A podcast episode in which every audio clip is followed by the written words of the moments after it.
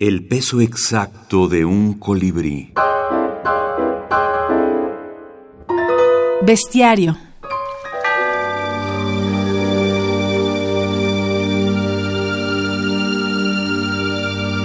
Yuwarki. En su breve historia de la literatura inglesa, Sainsbury considera que Yuwarki es una de las heroínas más deliciosas de esa literatura. O como escribiría el poeta Browning de su esposa muerta, Elizabeth Barrett, mitad ángel y mitad pájaro. Sus brazos pueden abrirse en alas y un sedoso plumón cubre su cuerpo. Mora en una isla perdida de los mares antárticos. Ahí la descubre un náufrago, Peter Wilkins, que se casa con ella.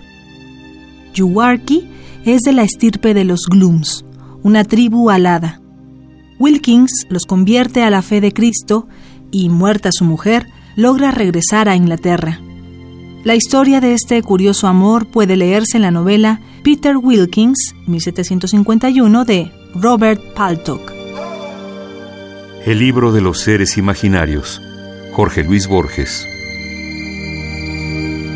Por supuesto, en el, en el año 67 se publica el libro de Borges con Margarita Guerrero, el libro de los seres imaginarios, que tiene un, tiene un carácter más enciclopédico. Lo, que hace es no solo describir estos animales imaginarios, sino dar una explicación enciclopédica de lo que se ha estado uh, encontrando acerca de la escritura sobre estos seres imaginarios.